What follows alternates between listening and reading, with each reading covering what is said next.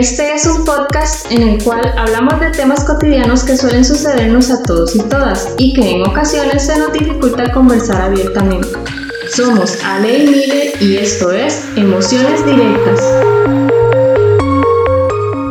Muy buenas. Mile empezó la noche riéndose. Es que empezar siempre es un drama. Sí, es cierto. ¿Cómo estás? Pura vida. Qué dicha, me alegro. Yo también creo que estoy bien. Probablemente hoy me escuche la voz un poquillo afectada. Como gangosilla. Es que hoy he usado la voz prácticamente todo el día, entonces tal vez ahí se me, se me Se atraviese. oye ahí. diferente, sí. Ajá, ajá. Mile, contentísima y la felicito. Llegamos a más de 500 reproducciones en todas nuestras plataformas, Sí. en, en todas las que estamos. Más de 500 reproducciones. Bueno, yo creí que a mí solo me iba a escuchar mi mamá. Al principio, ¿verdad? Sí. Se dijo, de ahí no. Por lo menos en el primer episodio, que unas tres personas, de Sí, hecho que lo dijimos, ajá, unas tres ajá. personas que lo escuchen, ya, ya estamos satisfechas. Sí, y es curioso porque el primer episodio, que para mí es uno de los más feos, eh, es el que más reproducciones Sí, tiene. Sí, Yo siento que es como que la gente dice, "Di, no, vamos a ver qué es esto, entonces ven, escuchan el primero. Y después ya no escuchan los demás. No, sí, porque todos van como en aumento. Sí, bueno. Lo que pasa es que hay que darle tiempo al tiempo. Sí, sí. Bueno, llegamos a más de 500. Por eso le digo. En exactamente cuatro meses llegamos a más de 500. Ujú. Esperaría yo entonces que de aquí a fin de año hayamos superado las mil reproducciones. Sí, sí. Ojalá, sí. ¿verdad? Yo Dios creo que vamos por buen camino. Es, eso, La gente nos ha apoyado Sí, le agradecemos muchísimo de verdad de corazón a la gente que nos está escuchando desde el primer episodio y a los que no nos han escuchado desde el primer episodio, no importa. Ahí están y si empezaron en este episodio, muchísimas gracias por escucharnos. Eh, eso por una parte. Significa que entonces lo vamos a celebrar en conjunto. Obvio. Tenemos giveaway y creo que a mucha gente le va a, A interesar. a interesar y a Bueno, gustar. aunque solo la gente que está cerca de donde estamos. Bueno, eh, a lo mejor de participa no, alguien de sí, lejos. sí. sí, sí. Porque a mucha gente le gusta. Sí. Pero ese lo vamos a hacer eh, después del episodio 20, Ajá. ¿verdad? Más o menos por ahí. Este es el episodio 19, entonces después del episodio 20 lo vamos a hacer. Y pues obviamente es con todo el amor del mundo para ustedes que han estado ahí y para que sigan estando. Claro. Eso es algo como un Sí, agradecimiento. a para- todo el apoyo, porque desde los comentarios que nos ponen hasta cuando nos responden las preguntas que hacemos Sí. y todo el asunto, ¿verdad? Todo eso es apoyar lo que estamos haciendo. Sí, no es como un soborno, ¿verdad? No vayan a creer eso. No, no, no, no, jamás. Ok, bueno, entremos al, al episodio de hoy. Yo le voy a contar a usted una, una pequeña historia Ajá. de algo que me pasó a mí. ¿Va a seguir usted en esa vida? bueno, que, yo sí tenga vida, que yo sí tenga, sí. bueno, pero la tengo, es diferente a que usted no tenga nada. Es más, voy a empezar a hacer audiciones para compañera o compañero de, de podcast porque es que qué huevado. No, yo creo que si la, usted le pregunta a la gente con quién se divierte, conmigo también. Mm, de sí, pero usted nunca cuenta nada. Es como que hubiera invitado a mi abuelita. Por eso. Bueno, mi abuelita tiene muy buenas historias. Sí, sí, la verdad que sí. Ah, ¿verdad?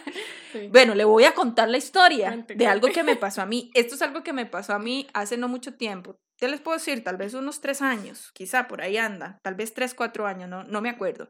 Es una historia reciente en comparación a la mayoría que les he Ajá. contado y que a ustedes les interesa en el chisme, ¿verdad? Bueno, la, la cuestión es esta. Resulta que yo estaba con una persona muchísimo tiempo, bueno, muchísimo no, tal, tal vez menos de un año. Ujú. En realidad la, la, la relación eh, pues era y no era formal. Es decir, ya teníamos, teníamos eh, todo lo que implica una relación de Ajá. pareja, solo que era muy discreta, muy, muy Ya, discreta, ujú. ¿ok? Fuera de eso. Resulta que una vez eh, esta persona nada más se desapareció y no supe más nada. Simplemente, como quien dice, me dejó y no me dio explicaciones de nada. Un día usted nada más no vio más y ya. Sí, exactamente. Y desapareció. Desapareció. y no no, le, no le volvió a hablar ni nada. Ya, ya, ya te cuento esa parte, pero como que usted un día nada más no volvió a saber nada, nada más de mí. Y tal Mm. vez usted me escribe y usted me llama y Ale, ¿y qué? ¿Cuándo grabamos? O Ale, ¿qué vamos a hacer esta semana en el podcast o qué? Y no contesta. Y yo nada más no, no aparezca. Así me pasó a mí una Ay, vez. qué una relación de, de poco menos de un año. Era una persona Pero que... digamos, te- sí, imagínense, tenían ya casi un año, Sí, entonces. Sí, sí, y era una persona que yo quería, pero muchísimo. Muchísimo. Y nada más desapareció. Sí, eso le iba a decir, no era que estaban mal ni No, no, no, nada no, de no. eso. No, bueno, dentro de la relación habían Sí, cosillas, como pero siempre, como en como todo. todo, sí. La cosa es que desapareció. Eh, yo intenté comunicarme Ujú. por mensajes y todo lo que usted ya conoce y yo topaba con pared, literalmente topaba con pared. No, no, No me respondía, ni ajá, no, no respondía o eh, era como me respondía dos mensajes y ya no más. Pero no tenían gente en común, como para preguntar ni nada. No, no teníamos gente en común, no. Entonces, bueno, feo. sí, eso lo quería contar. Eso me pasó a mí una vez y tal vez ahorita les cuento un poco más.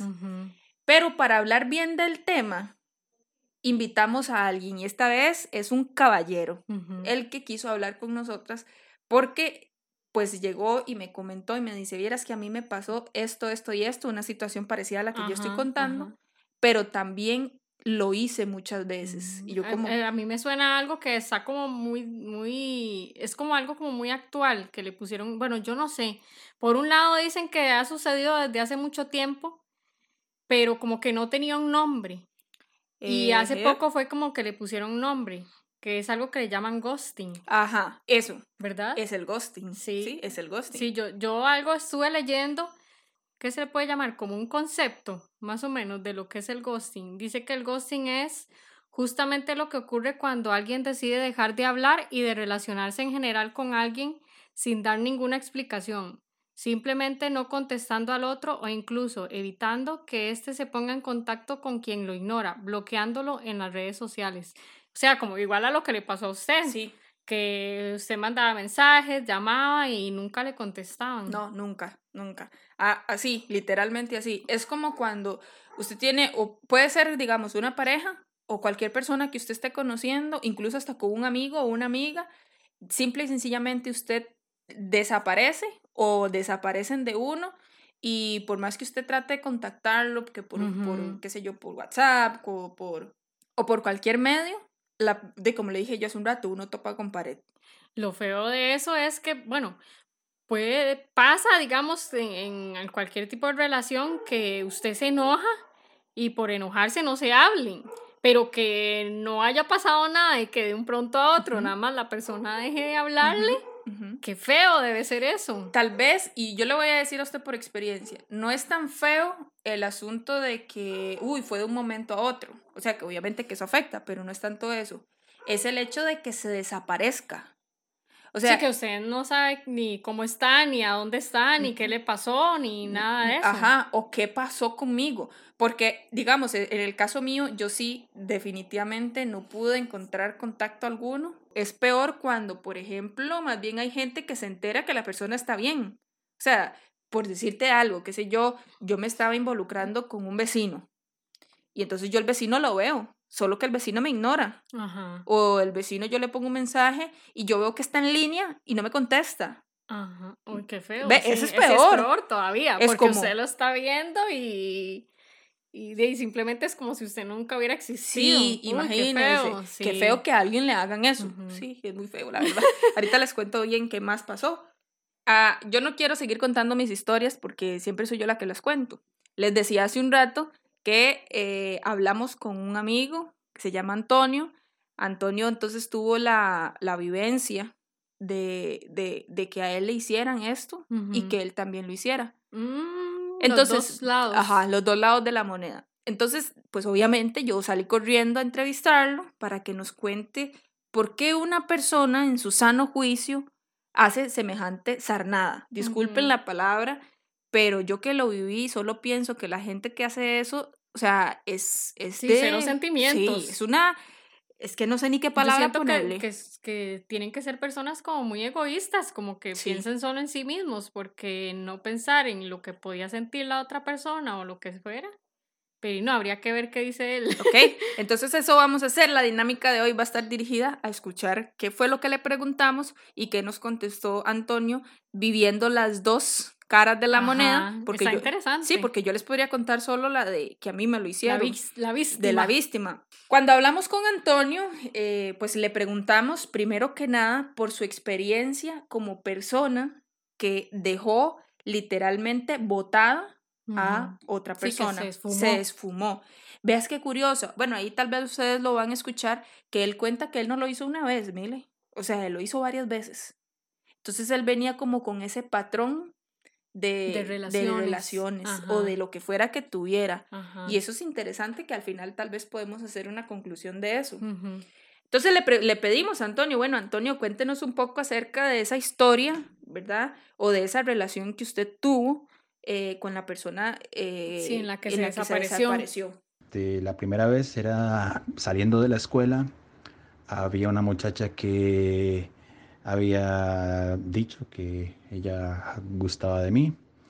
Ella ah, escribía, de hecho, en, rayaba las, los pupitres y otros lugares eh, diciendo ella y yo, ¿verdad? Este, y nos tocó la cena de la despedida de los sextos de la escuela. Y ella allí, por ejemplo, en una canción me besaba las mejillas Em, frente a todos mis amigos y todos este, se reían de mí y tal. Y entonces, basado en esa presión social, porque ella no, no era atractiva, ni para mí ni para ellos, y todos ellos me decían, mira, esta muchacha es fea y tal, en vez de enfrentarla, la ignoraba. Yo me acuerdo que coincidíamos, estábamos en colegios diferentes, pero tomábamos el mismo bus y yo me bajaba primero. Y recuerdo que ella llamaba mi nombre varias veces y yo la ignoraba. Y simplemente me bajaba y me iba como si no existiera. Y era así en redes sociales, cuando todavía existía High Five, ella me mandaba algo, yo la ignoraba, y luego yo le respondía, pero eso me arrepentía, la borraba, ella me mandaba solicitud, la rechazaba, con tal de evadir la responsabilidad que es este, la comunicación porque implica madurez y responsabilidad. La última vez que yo hice eso, y la peor, este, fue cuando yo tenía 17. Era mi primer año de la U.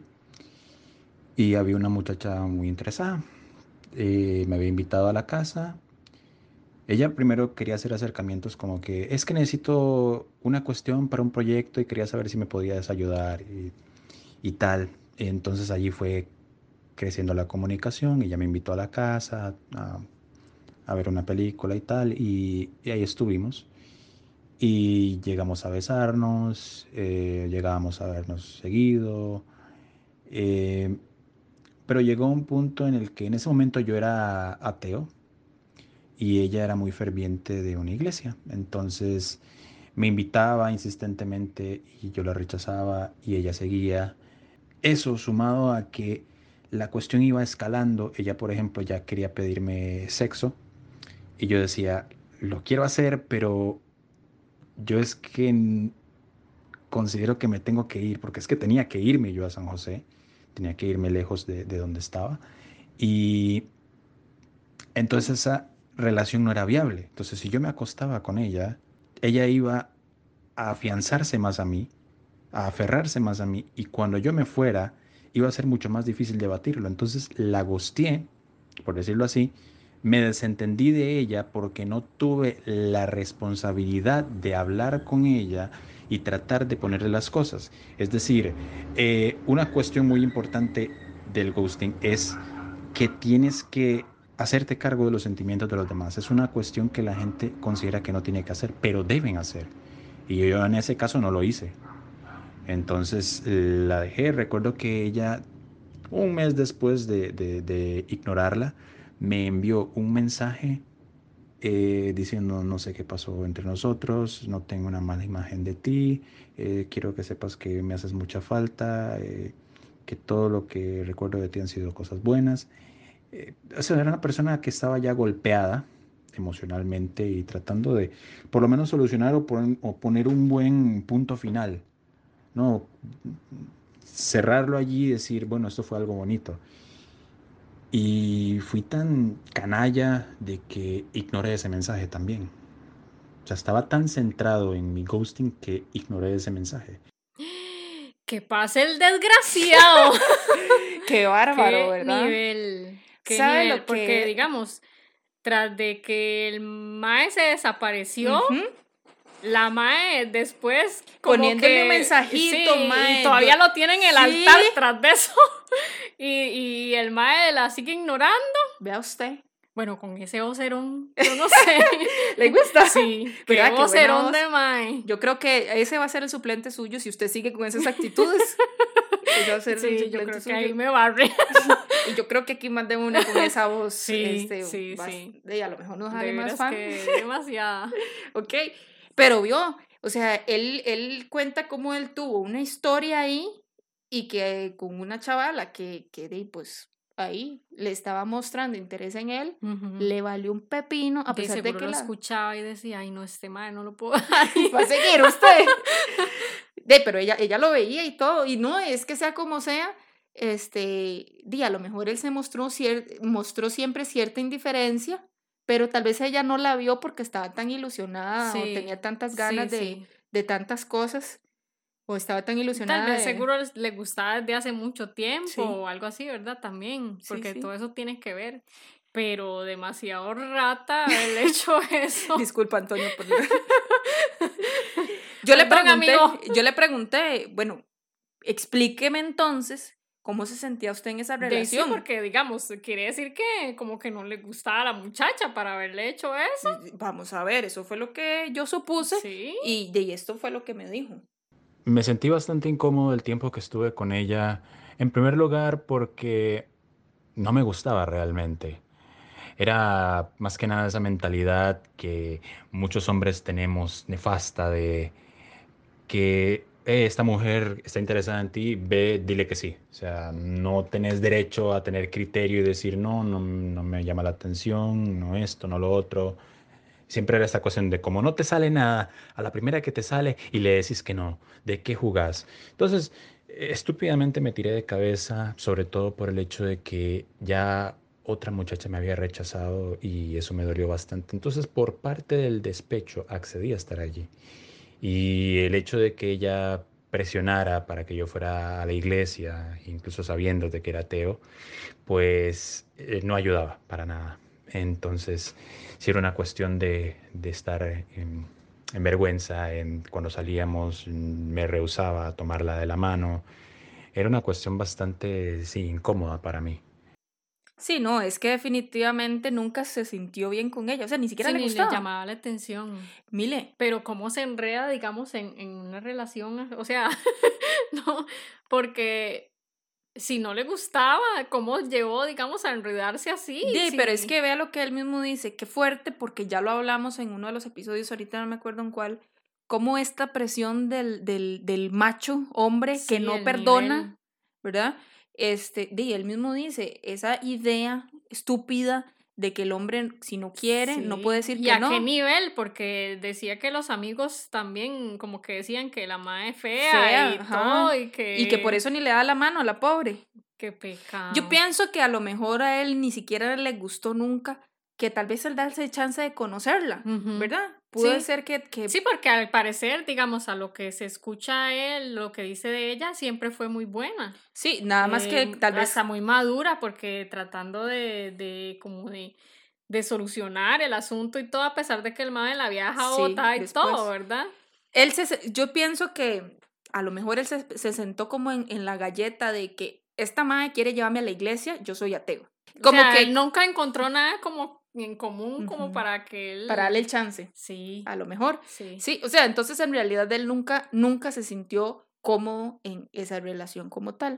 En Ujú. el caso mío, el que les venía contando, yo ni siquiera nunca me pude enterar si es que tal vez ahí por ahí pasaba el Sí. asunto conmigo, porque ni siquiera eso me dijeron. Entonces lo- yo no me enteré. estaba en la posición, por ejemplo, De- la que sí, está la de la muchacha. Tal vez la no se- muchacha tampoco nunca se Tampoco enteró. nunca se enteró. O sea, para ella estaba bien todo así Ujú. y, y de un pronto a De otro otro ya desapareció. solo desapareció. Solo desapareció Antonio. Al fin y al cabo, entonces yo le dije, bueno, y, y si usted se sentía, digamos, ya mal, o sea, si nunca se sintió cómodo ahí, ¿qué fue lo que pasó que él dijo, Hasta aquí. hoy desaparezco. Sí, sí. ¿Por qué? Entonces, yo, y a lo mejor es que nada más era como esa sensación de que ya venía, ya venía, o fue que a lo mejor pasó algo y que dijo, aquí voy jalado. Realmente yo lo que cometí el error fue de pensar que podía florecer ese gusto en el camino y seguir dando una oportunidad a pesar de que estaba la situación incómoda de la iglesia y la naturaleza misma de por qué estuve con ella. Pero el detonante en sí fue cuando ella me ofreció tener sexo, porque allí me dije, ¿cómo salgo de esta? Si ya está escalando, y de nuevo, como te digo, si yo aceptaba y me acostaba con ella, se iba a aferrar más a mí, porque ya habríamos tenido intimidad, y si fue tan insistente conmigo y tan difícil de hacerle entender que no quería ir a una iglesia porque no creía en ningún Dios, iba a ser mucho más difícil acostarme con ella, permitir que se aferrara más a mí y luego decirle, mira, creo que lo de nosotros no va a funcionar. O, incluso ya en ese punto rechazar el tener relaciones con ella y decirle lo nuestro no está funcionando. Ya pensaba yo que había llegado a un punto en el que iba a ser muy difícil convencerla, de nuevo porque era muy difícil eh, hacerla entender que no quería ir a una iglesia, eh, que yo dije, mejor decir aquí corrió que aquí quedó. De ahí sí. Imagínese llegó al punto en que de seguro decía, no, tras de fea, tras de que me está metiendo la iglesia hasta por donde no me cabe. Y sí, después que se lo preste. Qué, ya, ya, ya qué feo que se expresa usted. Ya era así como, no, de aquí mejor voy corriendo. Como que él, él nunca asumió como que fuera una relación como real. Probablemente. Porque fue en el momento en que vio que iba a pasar algo que ya iba a hacer que la situación fuera más seria. Que lo comprometiera. Ajá. Ya ahí fue cuando él dijo, no, aquí hay que hacer algo. Pero mientras tanto, o sea, él era como, no me importa si, o ni siquiera tal vez se había dado cuenta que la estaba, la estaba tratando como una mierda quién sabe, probablemente. Yo pienso que sí. Si él dice que ni siquiera le da vergüenza darle la mano y toda la muchacha, él nunca pensó en cómo se podía estar sintiendo ella en ese momento. Lo, lo, pensó hasta el momento en que, la madre le pidió sexo. Que ya empezó a decir, no, y es que sí tenemos relaciones de muy feo porque va a seguir la cosa ahí y después de haber tenido sí cómo hago para irme después o tal vez eso es lo que dice eso es lo que dice usted. Bueno, él también lo dice, pero a lo mejor es que la de verdad, la chavala no le gustaba en lo más mínimo, que el mae ni siquiera se, se imaginaba tocando el pelo. ¿Y por qué no? De hecho, que yo siento que a él nunca le gustó en ninguna Por eso, manera. según lo que dice, a él no le gustó y tú seguro dices que yo voy a ver vieja esta chinga, esta vieja chinga, qué, qué espanto, qué horrible, y tal vez eso pesó. Sí, también. Porque vamos a ser sinceros. Yo siento que pesó mucho en él lo que era la presión la presión por un lado de dejarla y la presión por el otro lado de que no quería nada con ella. O sea, era como una, una bomba ahí. Sin embargo, nada de eso justifica que se haya ah, ido como se ido. Se fue, ¿verdad? No. bueno, cuando entonces él ya nos dice eh, qué fue lo que pasó para que la dejara, yo le pregunté obviamente que si él pensó antes de desaparecerse, que si él pensó en algún momento en lo que ella iba a sentir. ¿verdad? Porque yo también me hice esa pregunta y yo dije, ¿será que esta persona en algún momento pensó en mí para hacer la ratada que hizo? Y entonces Antonio nos contó esto. Eh, sí, sí pensé en lo que podía hacer, pero me oculté en mis emociones primero. Hay una fina línea que separa el, ok, ten amor propio y recuerda que tú tienes que eh, pensar en ti mismo antes que pensar en los demás. Hay una fina línea, repito, que separa eso que acabo de decir de ser un desgraciado, de ser un egoísta. Y en esa clase de situaciones decides ser egoísta. Y dije, no, no, no me tiene que interesar lo que ella piense. De nuevo, es una cuestión vital del ghosting, invalidar los sentimientos de la otra persona. Y ya habiendo pasado una adolescencia donde yo recurría a eso bastante seguido, pues no me tembló el pulso y realmente lo hice. Claro, al tiempo, después de haberlo hecho, es cuando empieza el ácido. No es al momento. Al momento estás desesperado. Entonces la desesperación te gana y tomas esa decisión de manera casi instintiva. Instintiva y egoísta. Pero el ácido termina llegando indudablemente después. Qué rudo. Qué rudo, Mile, porque vea lo que él, vea cómo se confunde el amor propio, entre comillas, con lo que él hizo. Y eso yo lo he escuchado varias veces. Es que yo me sentía así, es que yo me sentía allá, y si yo me siento así, si yo no me siento allá, entonces eso fue lo mejor para mí. pero nunca pensó en la otra persona. en la otra persona. O en el caso de él dice que empezó a pensar, pero cuando empecé, empezó a pensar en lo que él sentía, entonces no le importó. igual. Sí. sí. Y, y bueno, al final él termina diciendo, empecé a sentir el ácido. Entonces yo le pregunté, bueno, ¿de cuál ácido me habla? ¿Qué fue? ¿Que usted este, tuvo remordimiento, se arrepintió? O, o, pensó ya después lo que había hecho. Sí, claro. Fue una avalancha y una cuestión de dos partes.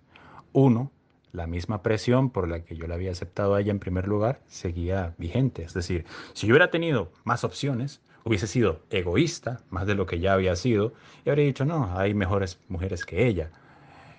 Pero al mismo tiempo, la empatía hacia un ser humano que quiso compartir sus emociones más íntimas conmigo y básicamente la, traté de basura a ella y a sus emociones.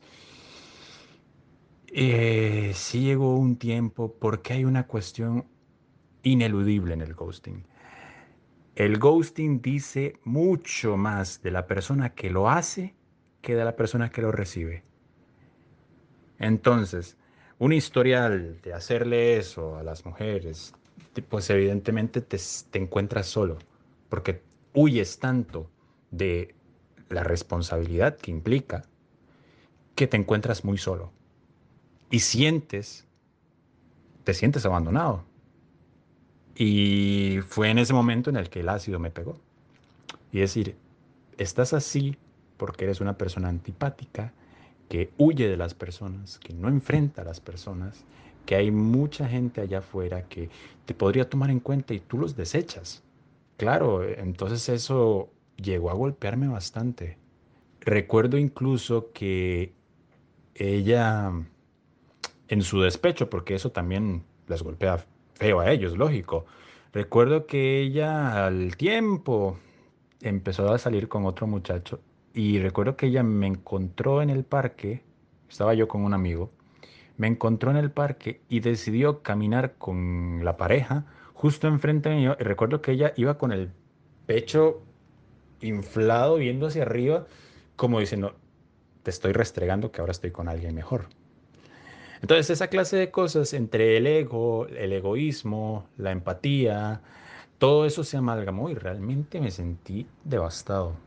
Qué duro, ¿verdad? Qué duro para él haberse dado cuenta después de todo eso, ¿verdad? De todo eso de él, que no sé, que, que estaba solo y que era culpa de él, no sé, debió haber sido horrible. Pero a mí me parece bien. Sí. A mí me parece bien.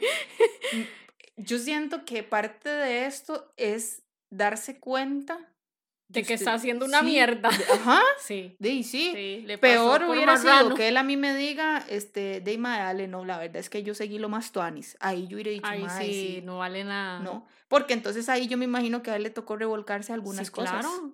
De sí, el simple hecho que él dijera que él se sentía solo y que era porque él mismo alejaba a las personas, imagínese lo que pudo haber sentido. Porque ahí se dio cuenta que no era culpa de la gente, que uno suele cuando a uno le pasa eso, uno suele pensar que es la gente que se aleja. Sí.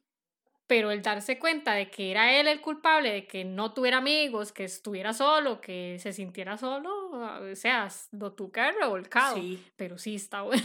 Sí, de, es de Fue cosechar, ¿verdad? lo que había sembrado. Pero digamos, al darse cuenta de eso, yo, yo me pregunto, ¿usted no le preguntó si, si en algún momento él le pidió disculpas a la muchacha por toda la marranada que le hizo? Magnífica pregunta. Estaba deseoso que me la preguntara porque sí lo hice y lo digo con mucho orgullo. Me tomó bastante esfuerzo, eso sí, y ella también eh, como que se prestó para eso, porque a veces uno queda con una inseguridad y con mucha razón, porque reduje a esta persona y sus sentimientos a inexistentes. De eso se trata el ghosting, de reducir a la persona a, algo inexistente, a un fantasma. Entonces, lógicamente, esta persona tiene que, tener, tiene que despreciarme. Entonces, me es muy difícil considerar en disculparme con esta persona porque la más de las veces me va a mandar a volar, ¿no? Y me va a decir hasta lo que me voy a morir. Pero recuerdo que coincidí con ella en un curso dos años después de, de, nuestro incidente. Coincidí con ella en un curso y yo haciéndome el, el, que no la conocía ni nada. Y recuerdo que ella simplemente un día se sentó antes de entrar al curso y, y dijo, hola, ¿cómo le va? Y yo pues ahí sí respondí. Mm, me tomó igual esfuerzo a pesar de que ella demostró ser amable conmigo. Llegó un punto en el 2015, ya tres años después, en el que noto que mi amigo coincide con ella en otro curso y están en un grupo de WhatsApp y le digo a mi amigo, mira, eh, estás con esta muchacha, voy a agarrar el número de ella y le voy a escribir. Y fue por allí, por, por WhatsApp, que le contacté, le dije, mira, eh, soy yo, este, este, te escribo porque Sé que ha pasado mucho tiempo, pero entiendo que lo que pasó entre nosotros te dolió mucho y eh, con el tiempo reflexionado y la verdad es que quisiera disculparme. La verdad este, no supe tener la valentía de, comunicarte, de expresarte lo que, lo que estaba pasando o cómo me estaba sintiendo y tomé una decisión de la cual me arrepiento totalmente. Afortunadamente ella eh, lo aceptó y incluso hoy todavía nos saludamos. De por lo menos se disculpó en algún momento, ¿verdad? De mucho tiempo después y porque la vida casi que se lo armó para que y que ella otra vez lo buscó, porque yo me imagino que si nunca lo hubiera, no lo hubiera buscado ella otra vez, tal vez nunca se anima a hacerlo. Sí. Yo le pregunté, Mile, porque creo que me pareció importante preguntarle que ya, digamos, eso fue hace mucho tiempo, muchos años, que si al pasar el tiempo él evaluó ¿verdad? Se evaluó a sí mismo para, para identificar por qué hacía eso o por qué él, eh, para él era más fácil gostear a la gente sí, que afrontar que afrontarlo. sí, claro, porque yo creo que, que algo pasa a nivel de persona que hace eso algo pasa. Sí, algo hay que no nos deja como afrontar las, las dificultades, me imagino yo. O la realidad. La realidad de como no quiero estar con esta persona o no me interesa o lo que sea. De no, porque tal vez sí tienen conciencia de esa realidad, pero no lo afrontan con la otra persona. Eso es lo que no, no hacen. Ajá. Y entonces, bueno, eh, le pregunté obviamente eso, que me importó muchísimo y esto fue lo que Antonio nos contó. Sí. Primero, el hecho de que siempre he sido muy solitario, siempre he sido muy introvertido, eh, no me gusta mucho socializar. Eso en sí no es malo, es una decisión propia, pero que tiene implicaciones.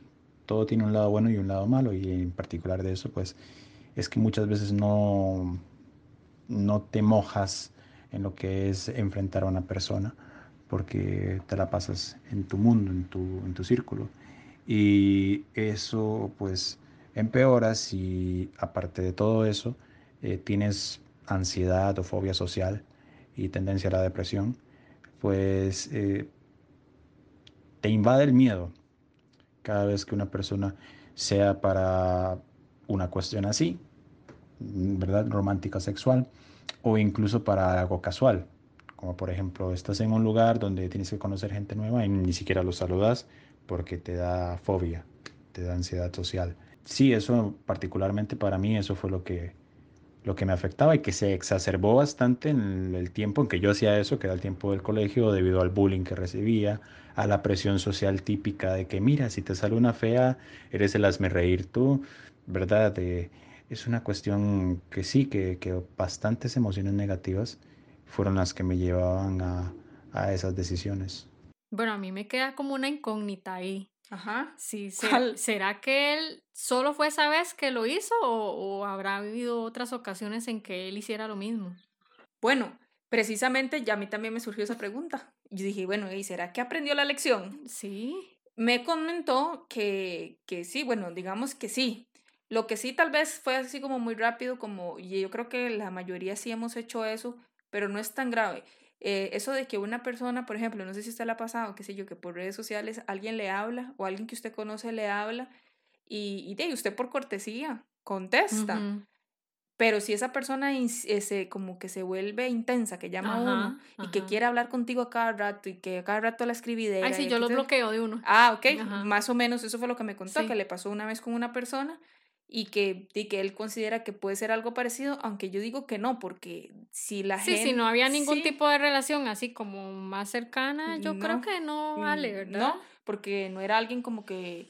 Ni siquiera fue como ni amistad, ni nada. Y como me dijo a mí él, era alguien que me pasaba escribiendo a mí, ni siquiera fue como que yo también tomé alguna iniciativa para, para que esa persona se ilusionara con algo. Sí, sí, entonces era como una acosadora ahí. Sí, sí, era algo así. Entonces. Sí, eso hay que pararlos en raya. sí, entonces este, de, me dijo que ya, bueno, sí, ya después de eso, ya la no. última sí, vez. Sí, sí. Pero entonces, Mili, bueno, esa fue como la historia de él cuando él fue el, el, el perpetrador. Ajá, sí, exacto.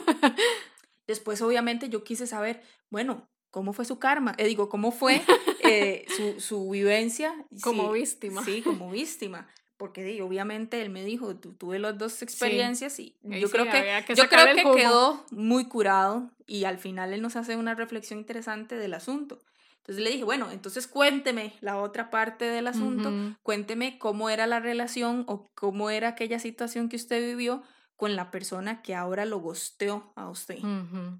Esta muchacha había sido compañera mía desde el primer año de la U. Somos, fuimos de carreras distintas, pero habíamos coincidido en las generales y no teníamos comunicación.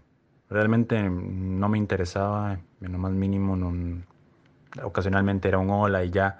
Fue varios años después que la vi y me llamó bastante la atención. La cuestión es que tenemos dos amigas en común. Creo que para ellas son amigas muy cercanas y para mí también lo son. Entonces recuerdo que, bueno, estas dos muchachas, estas dos amigas, cumplen años casi que el mismo día, uno o dos días de distancia. Entonces recuerdo que contacto a, a, la muchacha que me llama la atención, la contacto y le digo, mira, esta cumpleaños tal día y me gustaría salir porque ella para mi cumpleaños había llamado a mi amigo, entonces quiero como que devolverle el favor, devolverle el detalle. Y ella me dice, mira, pero esta otra muchacha también cumple años dos días después, entonces hagamos algo con ella también. Yo digo, fascinante, perfecto. Y salimos. Yo desde el vamos entendía que primero tenía que conocer a la persona, teníamos que acostumbrarnos el uno al otro, ver si nos encontramos algo interesante el uno al otro y ver si esto florece. Eso lo entendí totalmente bien. Entonces, durante la salida yo no hice ningún tipo de insinuación. Pero en un dado punto ella dijo algo que yo tal vez interpreté mal. Resulta que entre las tres muchachas estaban hablando de libros y yo a una de ellas, una de mis amigas, le había regalado un libro y ella se lo comenta a la que me, a la que me llama la atención, a la que me gusta. Y esta llega y dice, oiga usted, solo para que lo sepa, por aquello, le informo que a mí me gustan los libros de X autora. Claro, a mí gustándome ella y me dice eso, yo pienso que es un avance de parte de ella. Yo ya estoy totalmente realizado, pero digo, no, no, voy a seguir en contacto, voy a seguir tratando de conocerla, ¿verdad? No, no hacer una animalada, pero ya a mí me pareció eso como que una invitación. Pues seguí hablando con ella y no la veo muy colaborativa. Recuerdo que una vez la había invitado de nuevo sin mala intención y sin insinuarle nada invitarla a salir de nuevo con las amigas en común. Ya recuerdo que empieza a ponerse evasiva. Y ahí empieza a, va con los pies de frente, empieza a decirme, sí, sí, vamos a salir, vamos a salir. Eh, a mis espaldas les decía a ellas, no, salgamos las tres. Y ahí recuerdo que ya empiezo a, a decir, bueno, qué día salimos y tal, y recuerdo que simplemente pues dejó de contestarme. Recuerdo que yo coincidía con ella en una parada antes de ir a la U y recuerdo que ella se sentía incómoda, se ponía nerviosa, estaba totalmente incómoda de que yo estuviera allí. Recuerdo que en una, antes de subirme yo al bus, recuerdo volverla a ver y ver esa expresión de cuando una persona siente culpa de haber hecho algo. Lo noté en ella y me llegó la brillante idea, brillante sarcásticamente y al mismo tiempo sincera, de decir, es que no me gusta terminar así porque ya a mí me lo hicieron y se siente horrible, tanto para la persona que lo sufre como quien lo hace. Entonces dije, voy a comprar los libros de la escritora que ella me había sugerido. Y recuerdo que se lo regalé por medio de, las amigas en común porque me daba pavor de que yo se lo diese personalmente y me ignorase. Y lo aceptó por medio de, de, nuestra amistad en común, lo aceptó. Ahí empezamos a tener algo de comunicación. Llegué al punto de regalarle tres libros, eh, tanto por, por mero altruismo, ¿verdad? Por, por darle a entender que para mí el regalar un libro es un regalo del alma por cuestiones familiares. Eh, entonces quise replicar ese significado con ella y recuerdo que no, no hubo mayor respuesta. Eh, seguíamos hablando, pero no, no había un paso más adelante ni de parte de uno ni de otro. Llegó un punto que decidí confesarle de nuevo por correo porque soy demasiado miedoso para encarar y que luego me, me, dejen ahí hablando solo. Recuerdo que le había mandado un correo eh, confesándole mis sentimientos, decirle no me gustó lo que hiciste, eh, creo que somos más que, redes sociales o que ignorar mensajes y demás. Eh, no quiero que veas los libros como un, un, pretendiente, quiero que lo veas como un regalo y tal. Y la reacción de ella fue de nuevo lo mismo no hemos vuelto a hablar desde entonces, me borró de todo, se desentendió de mí y a día de hoy no me ha vuelto a contactar para nada. Hay un dicho que dice, uno muy malo, al que no quiere sopa, dos tazas, ¿verdad? y lo pagó. Le tocó doble. Lo pagó, eso es lo que yo veo.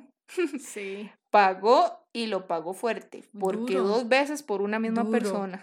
Sí. Mientras él lo había venido haciendo durante su periodo de adolescencia y al final la última chica que, que a la que se lo hizo, una misma se la aplicó dos veces. Dos veces.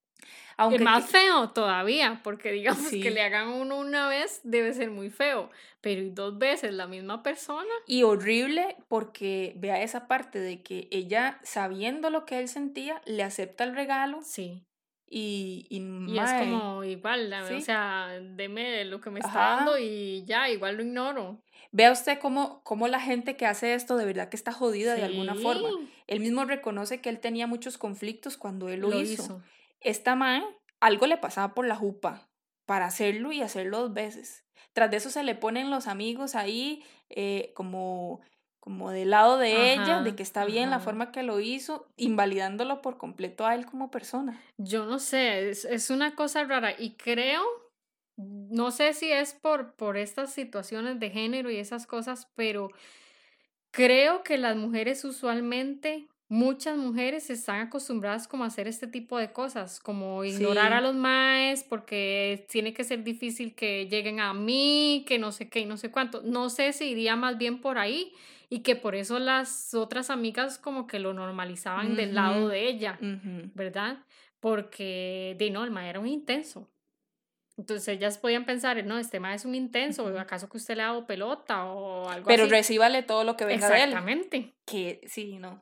Y yo siento que tal vez va mucho por ese lado, ¿verdad? En el caso este de él. Pero de ahí sí, se la aplicó. Se la aplicó, se qué fuerte. Y, y yo pienso que a él debió haberle golpeado más todavía el hecho de que él seguro dice, hijo de pucha, esto fue lo que yo le hice sentir. Y entonces era como...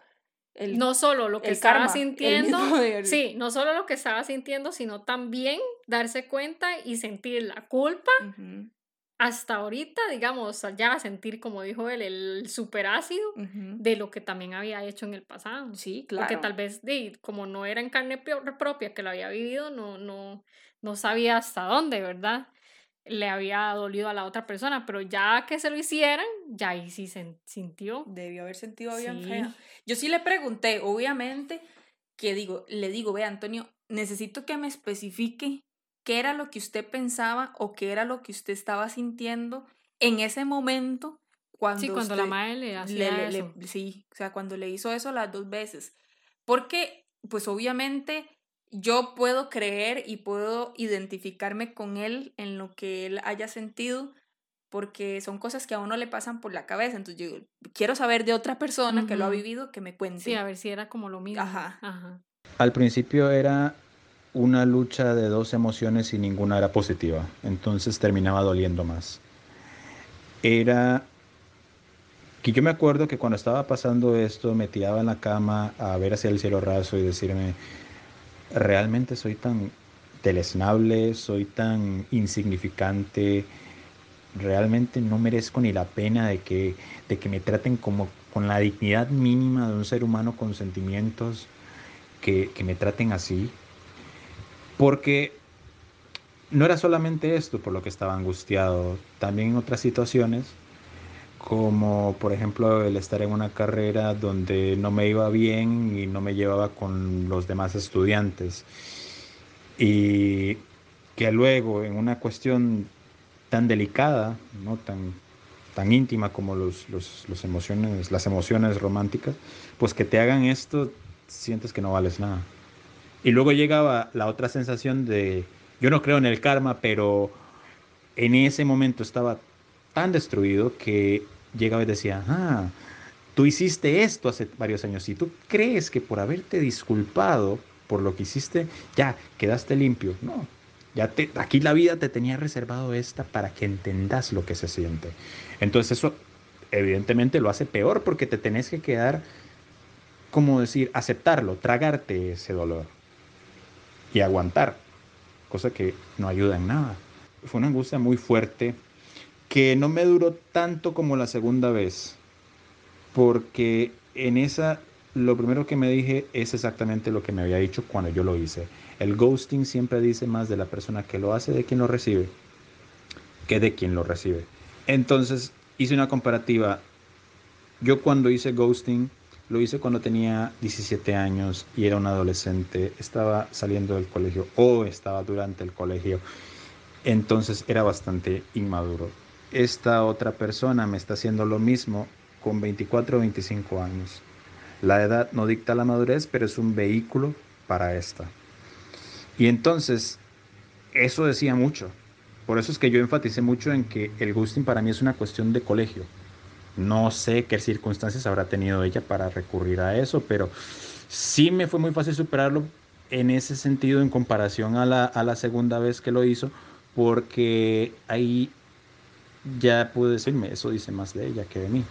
Me siento completamente identificada con lo que dice. Antonio. Vea, Mile, Eso uno es lo que pasa, sienten. uno pasa por tantas cosas porque vea, yo le voy a explicar a usted algo, que tal vez la gente que no ha vivido esto va a decir, bueno, hey, pero es que eso es como que todo el mundo lo hace, pero las consecuencias de esto son tan terribles porque, por ejemplo, usted pudo haber tenido un pleito, un pleito feísimo, usted le pudieron haber dado vuelta o lo que sea, a su pareja le hace lo que le hace, usted, a usted le duele, a usted le revuelca, eh, a usted, no sé, lo que sea, y usted se siente mal.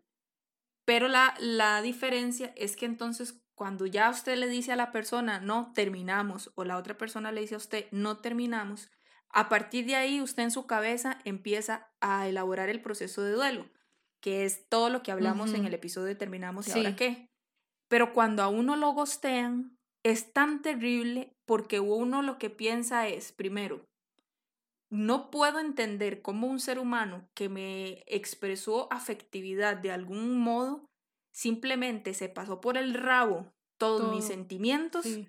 y desapareció. O sea, primero eso es como, o sea, no valgo nada. Literalmente uno dice, yo no valgo nada porque a esta persona le, le valió un pepino completo lo que yo sentía o lo que yo podía pensar. Eso es lo primero.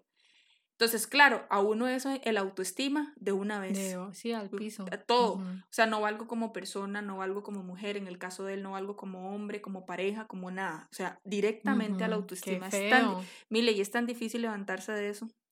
Porque obviamente cuando uno termina una relación, uno termina jodido. Pero así no, porque uno no sabe cómo. Vea, usted empieza a Sí, preguntarse porque qué usted no hice. Uno se culpa, que eso es lo peor, uno se culpa, ah, seguro es que yo hice esto, o seguro que yo no hice aquello, o que seguro yo no vi las señales, o que si yo hubiera hecho algo diferente, pero no hay explicación que le dé a uno nada. Sí, es que cuando termina la relación casi siempre se habla de, del qué fue lo que pasó. Pero, y entonces usted a partir de ahí usted genera su, duelo, su proceso de duelo. Pero si no sabe de dónde. No sabe de dónde, uno no sabe de dónde. Usted se restriega seguro todo para ver qué. Sí, y entonces el asunto es que uno no sabe cuándo empezar el proceso de duelo. Sí, que no sabe uno, porque es como, ¿y si será que si busco, que si que lo busco, que si insisto, que si quiero, que si no quiero? Y digamos, en el caso, eh, en el caso mío, lo intenté unas veces, como, explícame, decime, y topaba y topaba con pared, entonces eso magnificaba más ya lo mal que yo me sentía. La desesperación es, ajá, de no saber. Esa es, la desesperación. Entonces, cuesta mucho. Sí, porque tal vez yo me imagino que se ponía a pensar, bueno, ¿y si es algo que podemos solucionar? Ajá. Por eso le digo, uno no sabe cuándo empezar el proceso de duelo. Sí. Entonces, claro, dura uno un montón para poder decir, no, Asimilar que ya nada que ver. Pero además de eso, súmele que usted siempre, mire, siempre se hace, se va a seguir uno haciendo la pregunta, ¿qué hice yo? ¿O qué pasó? ¿O por qué no me dijo?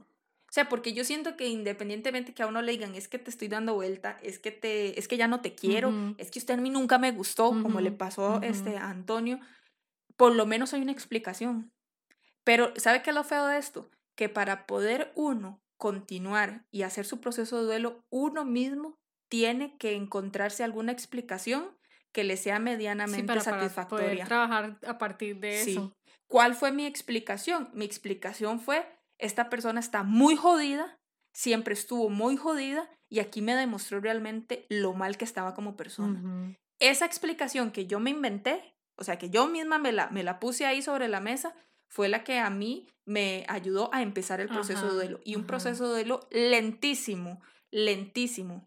Yo quedé atrofiada, algo como lo que dice Antonio, queda uno completamente destrozado. Así sea que uno ame muchísimo a esa persona, o nada más empecé a tener unos sentimientos bonitos. Sí, porque en el caso de él, digamos, nunca fue ni siquiera una relación. No, eh, sí. no. Él le, se le interesaba a la muchacha y punto. Pero imagínese mm, una persona enamorada de la. Uy, no. Es, es muy duro. Entonces, mire, con eso yo quería hablar un poquito, aunque sé que estamos sobre tiempo un montón, de lo que es la responsabilidad afectiva.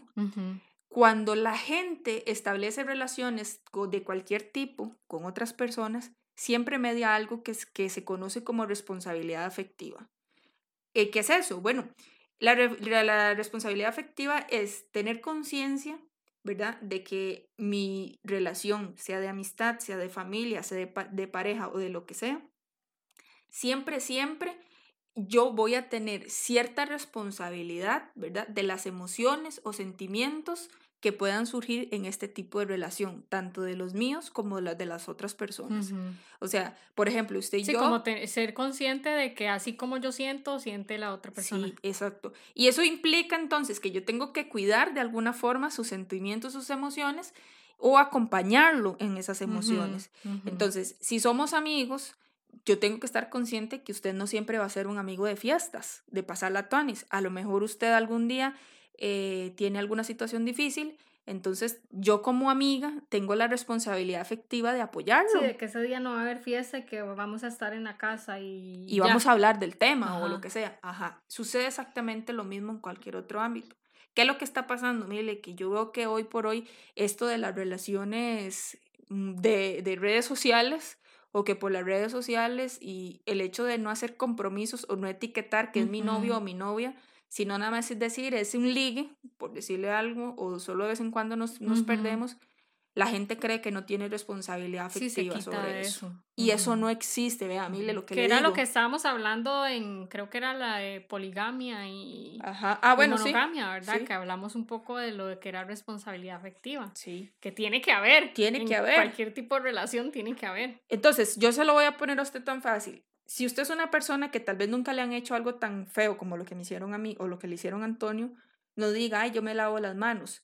Solo póngase a pensar que de repente yo me pongo a chatear con un mae o con una mae y le doy ilusiones y le meto cuento y le hago entender como que me interesa y hablamos un mes, hablamos dos meses, tres meses y yo estoy ahí como apuntada, pero de repente apareció alguien que me interesó más y solo... Entonces lo dejó tan... Sí, simplemente no le contesté más los mensajes, no volví a salir y sí con sucede él. un montón. Eso, eh, sucede demasiado.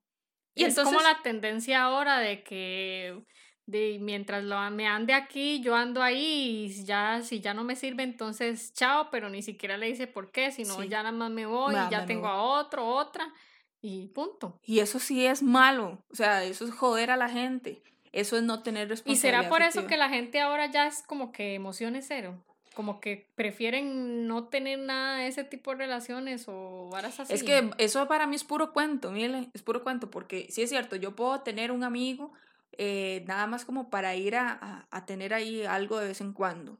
Pero aunque yo tenga solo ese algo de vez en cuando, ya yo tengo responsabilidad afectiva con él, porque es alguien con el que comparto un rato, un momento, una actividad. Y si ya a mí no me interesa compartir eso con él, tengo que tener la responsabilidad afectiva para decirle, madre, no, ya usted no me interesa, o por X y razón ya no quiero, o lo que sea. Pucha, dígalo, es que yo no entiendo cómo es Que yo siento que la gente ahora ya está tan jodida que lo que hace es eso. Para ellos es como más fácil porque ya tienen como ese miedo. ¿Miedo de? De... De, no sé, como que ya han sido heridos en ese aspecto, entonces ya ellos también tienen miedo a afrontar la situación. Es que eso es lo que a mí no me cabe en la cabeza. sí, como una bola nieve. Y eso es lo que a mí no me cabe en la cabeza. Si a usted ya le aplicaron esa, y usted comió mierda, como comió Antonio y como comí yo, a usted nunca le va a pasar por la cabeza siquiera, si usted es una persona empática, en siquiera hacerle eso a alguien. Es que yo creo que ya eso es lo que pasa, ese es el problema que digamos ahora se tiene, que ya las personas ni empáticas son. Sí, sí, también. Cuesta mucho. Sí. Cuesta mucho. Sí, lamentablemente. Entonces la gente hace eso a diestra y siniestra y a mí qué me importa si el otro se sufre o no sufre, a mí qué me importa. Y no, y es que tras de eso, mire, sinceramente, el problema está en que, bueno, a uno lo gostean, uno pasa un literal infierno, es un infierno mental y emocional que uno no sabe cuándo va a parar uno no sabe cuándo va a parar. Porque es, es, es, no, es que es tan complicado. Vea, es como algo como que yo te diga, tal vez la comparación la gente le va a sonar rara, pero de repente es como que cuando a una familia se le desaparece algún ser querido, salió a comprar, eh, qué sé yo, algo a, a, la pulpería y, o a un supermercado y no volvió. Desapareció, la raptaron o le pasó algo. ¿Qué es lo que se sabe? Que a esta gente no sabe si elaborar el proceso de duelo porque no sabe si va a aparecer, no sabe si mejor después de algún tiempo dice, no, voy a darlo por muerto. Es un infierno. Sí. Es exactamente Era lo, que estábamos hablando ahora, sí, que es como la desesperación de no saber. Sí, entonces es lo mismo. Entonces la gente cree que solo esa parte, solo con esa parte lidia uno, con el proceso de ver ahora qué resuelvo. Mire, después de eso vienen un montón de consecuencias que a uno emocionalmente le toca de sí, porque digamos, usted, lo primero es que acepte la vara como sucedió, ¿verdad? Y después, como quitarse esa desesperación de no saber qué va a pasar o lo que sea, pero ya usted está totalmente su autoestima por los suelos. Sí. Ah, entonces, trabajarse después todo eso. Sí. Bueno, yo le pregunté a Antonio, entonces, Antonio, ¿cómo lo, cómo lo afrontó? Porque yo les puedo contar cómo lo afronté yo. Que le dije, cuénteme, ¿qué hizo usted para superar esto? En realidad, con lo que me fue más sencillo fue con la primera vez.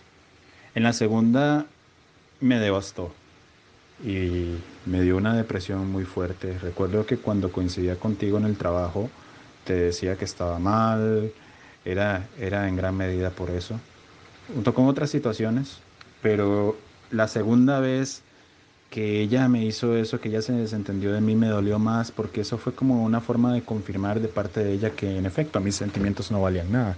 Eso va más allá de que esa haya sido o no la intención, porque mm, el mundo no puede vivir de buenas intenciones, vive de acciones.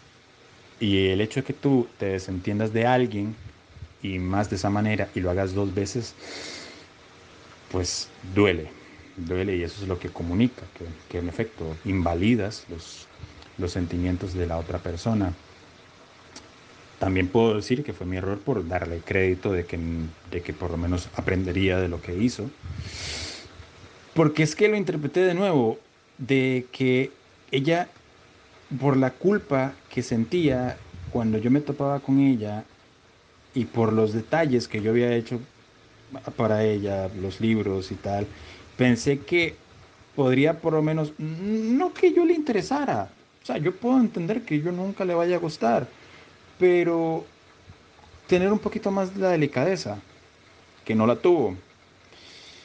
Y de nuevo, o sea, que alguien a, la que, a quien tú le das mucho crédito, quien tú tienes muchas expectativas y ahí considero que, que, fallé en darle mucha expectativa, eh, pues sí fue un golpe bastante fuerte. Y el tiempo realmente no perdona ni espera a nadie. Y esta cuestión de ya pasó, pues es chocante porque uno prefiere un cierre más formal, mejor elaborado, pero muchas veces no es así. Eh, muchas veces es el tiempo que se encarga de sanar las heridas y ahí donde yo me dije, mira, si no logro sentir ni algo positivo ni algo negativo y lo que razono es que el tiempo ha, ha hecho su trabajo. Bueno, él le dio tiempo al tiempo, pero no sé si todo el mundo será igual. En el caso suyo. En el caso mío, ay, si yo le contara a usted, bueno, a, a mí me costó como mucho salir la parte del shock, mucho tiempo.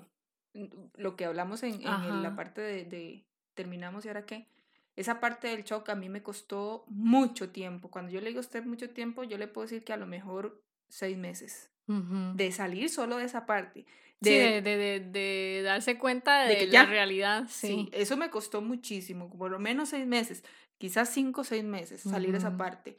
Yo no fui tanto, tal vez como Antonio, que como dijo, el tiempo al tiempo, no. Entonces yo salí de esa parte del shock y una vez que salí de esa parte del shock y ya entendí que tenía que empezar mi proceso de duelo, empecé con esta otra parte de que ya uno, este, de no, eh, voy a cuidarme y toda la parte, de ¿verdad? Que ya en, en mí este, y todo eso. Ah, ¿sabe qué hice también? Usted sabe, me aturucé de trabajo y de muchas cosas. Como, para, no tener la mente ocupada. Ajá, para no pensar en eso. Entonces esa fue una estrategia, fue como meterme en un montón de cosas para no tener que pensar en eso y para no tener que afrontarlo. Por eso me duró tanto la parte del shock, ¿verdad? Eh, ya cuando ya aterricé, yo dije, ¿qué estoy haciendo? Me quité mucho trabajo de encima porque yo dije, me estoy matando y fue como, de no, o sea, poco a poco el proceso de, de ir sí, ya lo normal, digamos. Sí, el proceso normal. Y después apareció otra persona que me ayudó un montón, ya como a, solucionar, no tanto el hecho de que apareciera otra persona, sino como a solucionar. A resolver lo que le faltaba. Sí, bueno, a ayudarme a entender que no había sido yo la del problema, que no había sido yo la que había hecho cosas o que no había hecho cosas y, a trabajar mucho mi autoestima. Sí, como que no era su culpa, sí. porque hasta cierto punto tal vez todavía se ah, culpaba sí, claro. en, algún momento. Y de vez en cuando, hasta a veces uno me se pone a pensar todavía en, en ciertas sí, es que nunca quedó claro, ¿verdad? Porque la persona nunca lo aclaró ni dijo por qué. ¿No? Entonces, eh, eso fue la... Sí, es algo que me imagino yo que siempre queda. Como esa, esa espinita, ¿verdad? Sí, siempre queda, siempre queda. Yo, este, sí tuve la oportunidad hace tal vez menos de un año, de que por cosas de la vida, después de muchos años, mm, esa persona me contactó. Pero la forma en que hablamos, y fue por mensajes de texto, a mí me dejó un sinsabor muy grande. No me terminó de, de... Como de aclarar todo. No, y me siento que a mí me hace falta y siempre me va a hacer falta ese cierre de tú a tú, como cuando uno termina una relación y te dicen, mira, es que pasó esto y esto y te veo a la cara y te lo digo y yo hice esto o pasó aquello, o si te van a pedir disculpas que te lo pidan de frente, esa parte a mí siempre me va a hacer falta.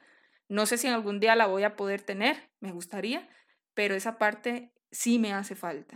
Y no es que paso sufriendo por eso o que no, ya no, pero siento que eso sí, es como la parte de ese cierre, de saber de que si fue algo que hice yo, bueno, lo hice en su momento y punto, hasta ahí. ¿Y, si fue cosa de la persona, de que darse cuenta de que fue por la persona y, o que la tener claridad, nada más. A veces también pienso, bueno, se disculpó, pero quiero que me lo diga de frente. Que fue lo que dijo Antonio. Digamos, sí, yo me disculpé y todo, pero hasta ahí. Hasta ahí. Y Entonces... todo lo que yo sentí y todo, ¿verdad? Entonces sí, es como mucho, queda como esa, esa incógnita ahí. Para que ustedes vean el daño tan grande que hace el ghosting. Y tan común que es ahora. Sí. ¿verdad? Yo no sé, Mile, pero yo creo que una infidelidad a uno le puede doler. Yo pasé por ahí. A uno lo jode, yo pasé por ahí pero nunca en la vida puedo decir que yo he vivido algo tan feo como que a uno lo gosteen. Nunca yo creo que puedo comparar eh, algo que le hagan a uno en una relación como que lo gosteen.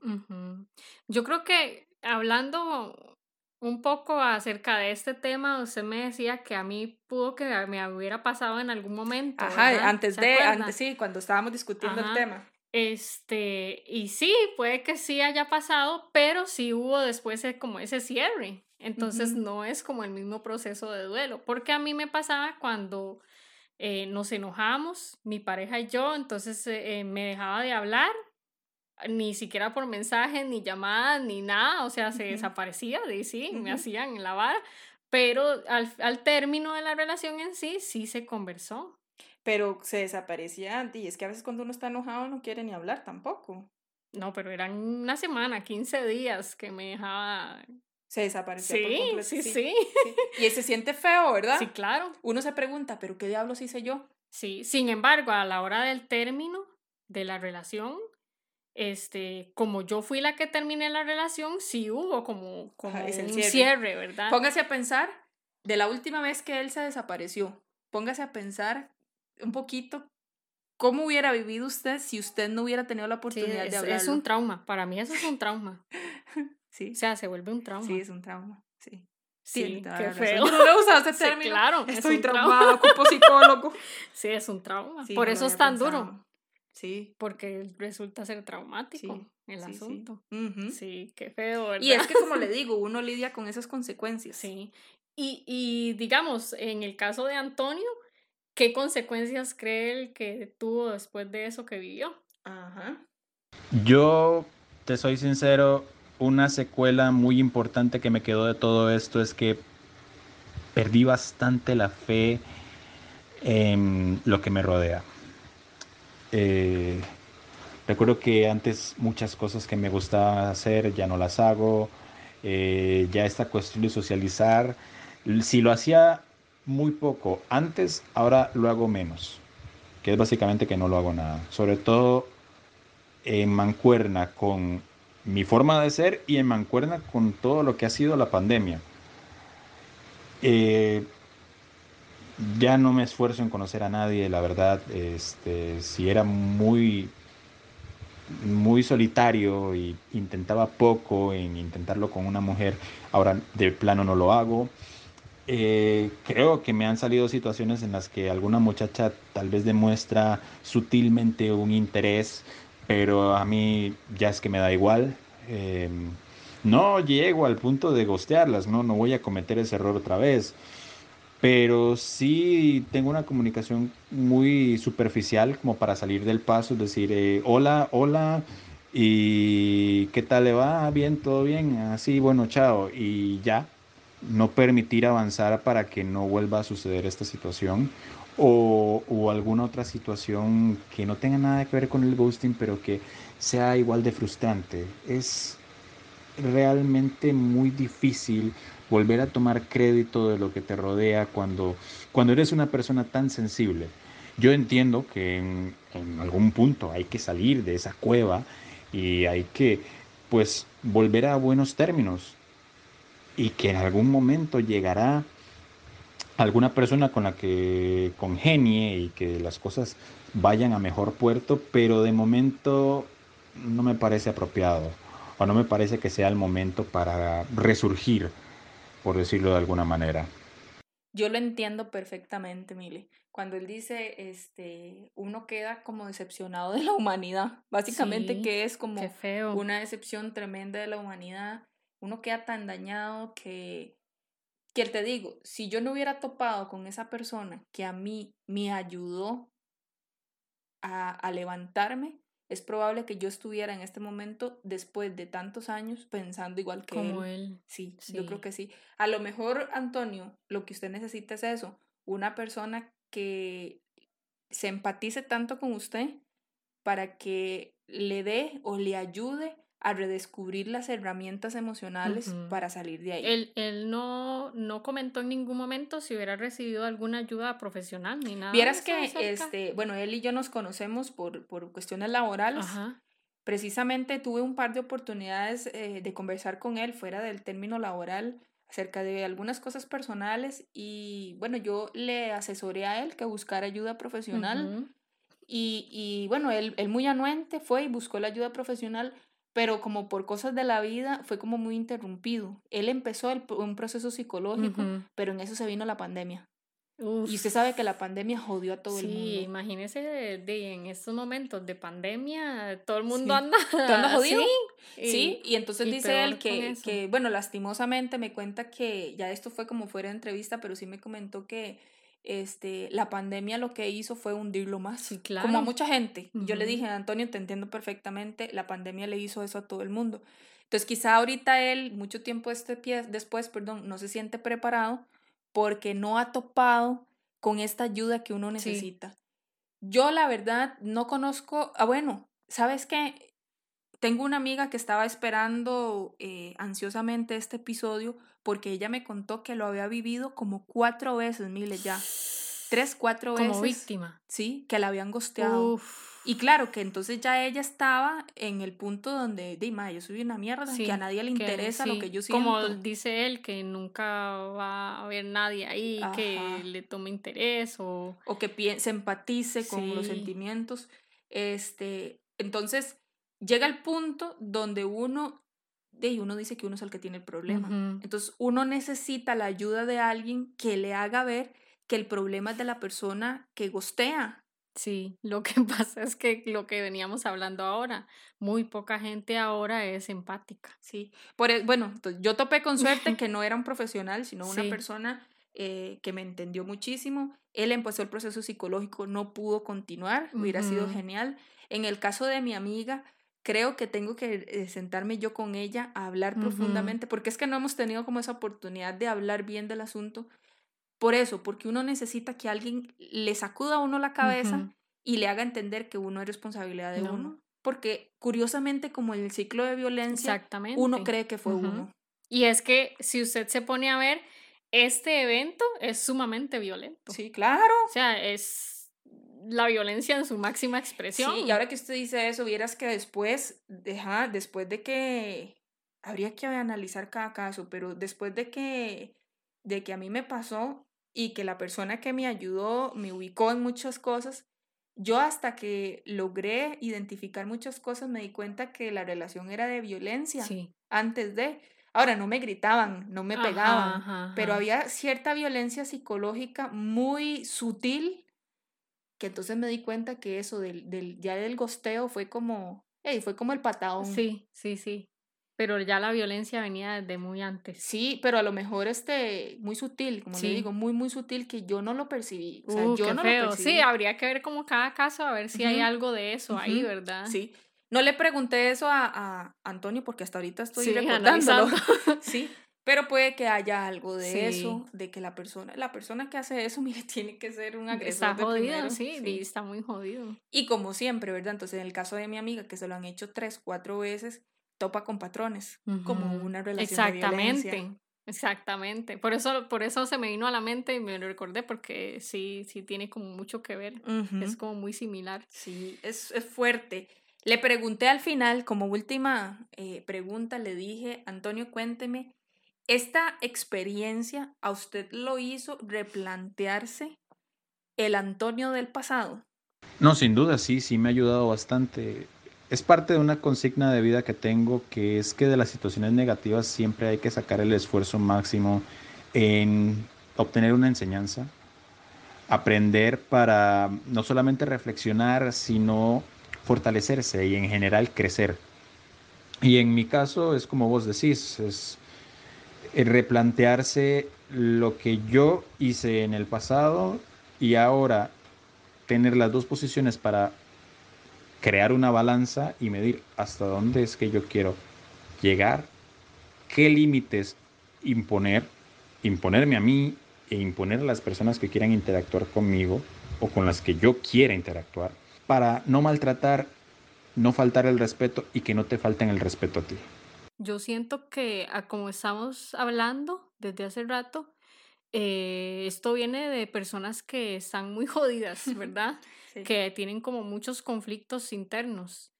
No, siento que no tiene mucho que ver con la edad, sino como estén en, su interior y que tengan tantas cosas por resolver o que tengan tantos problemas encima que, que los hace ser poco empáticos. Pero también entiendo lo que usted dice, porque conocemos gente que tiene 30 años, 35 años y lo hace. Y ahora todo el mundo hace eso. Ajá, entonces ahora todo el mundo hace eso. Entonces, tal vez por ahí sí.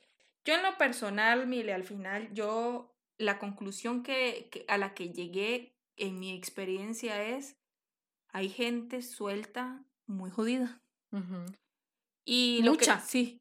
Y entonces yo voy a decir lo que he dicho, yo creo que casi todos los episodios. Si usted tiene conflictos internos, que no necesariamente tienen que ver con relaciones, pero si tiene conflictos internos, personales, familiares o lo que sea, y, no, e, y sabe que no está preparado para afrontar la responsabilidad afectiva de una relación, sea cual fuera, sea, sea cual sea, no se meta en una relación.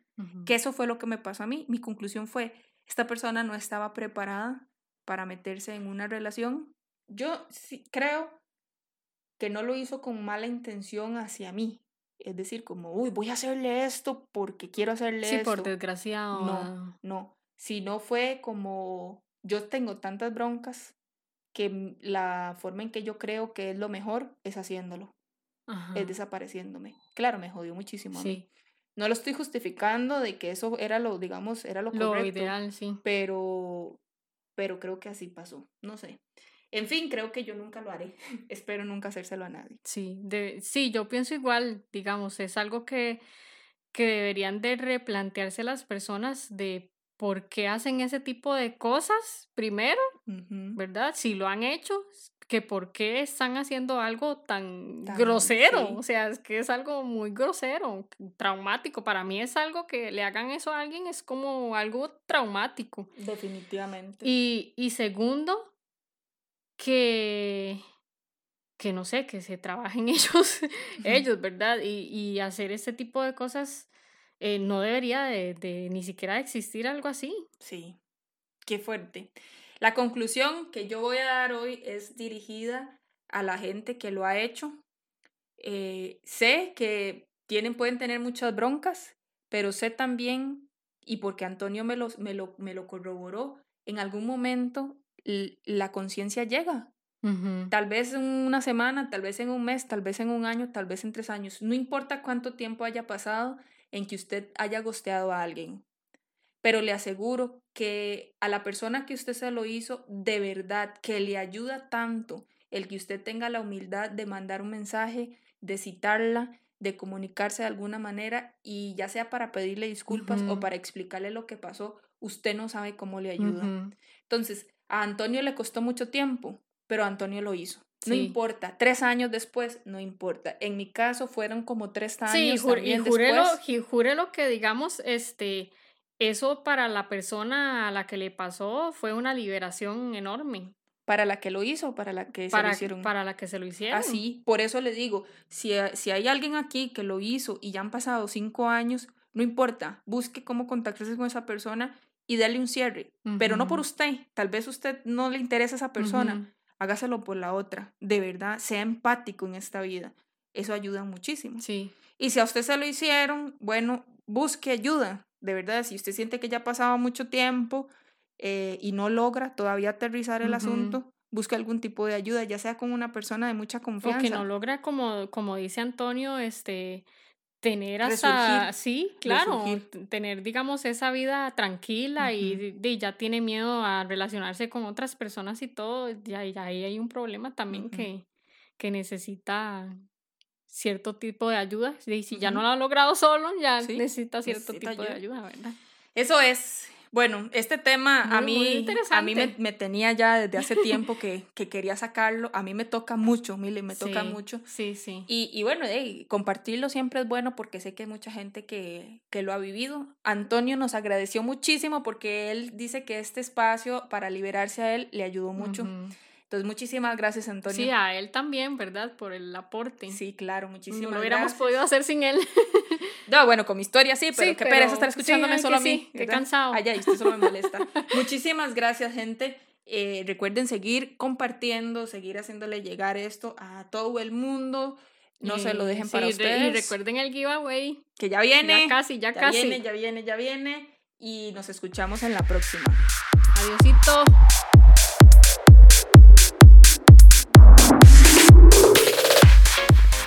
Muchas gracias por escucharnos. No olvide compartir este espacio con todos aquellos que viven sus emociones de forma directa. Nos vemos.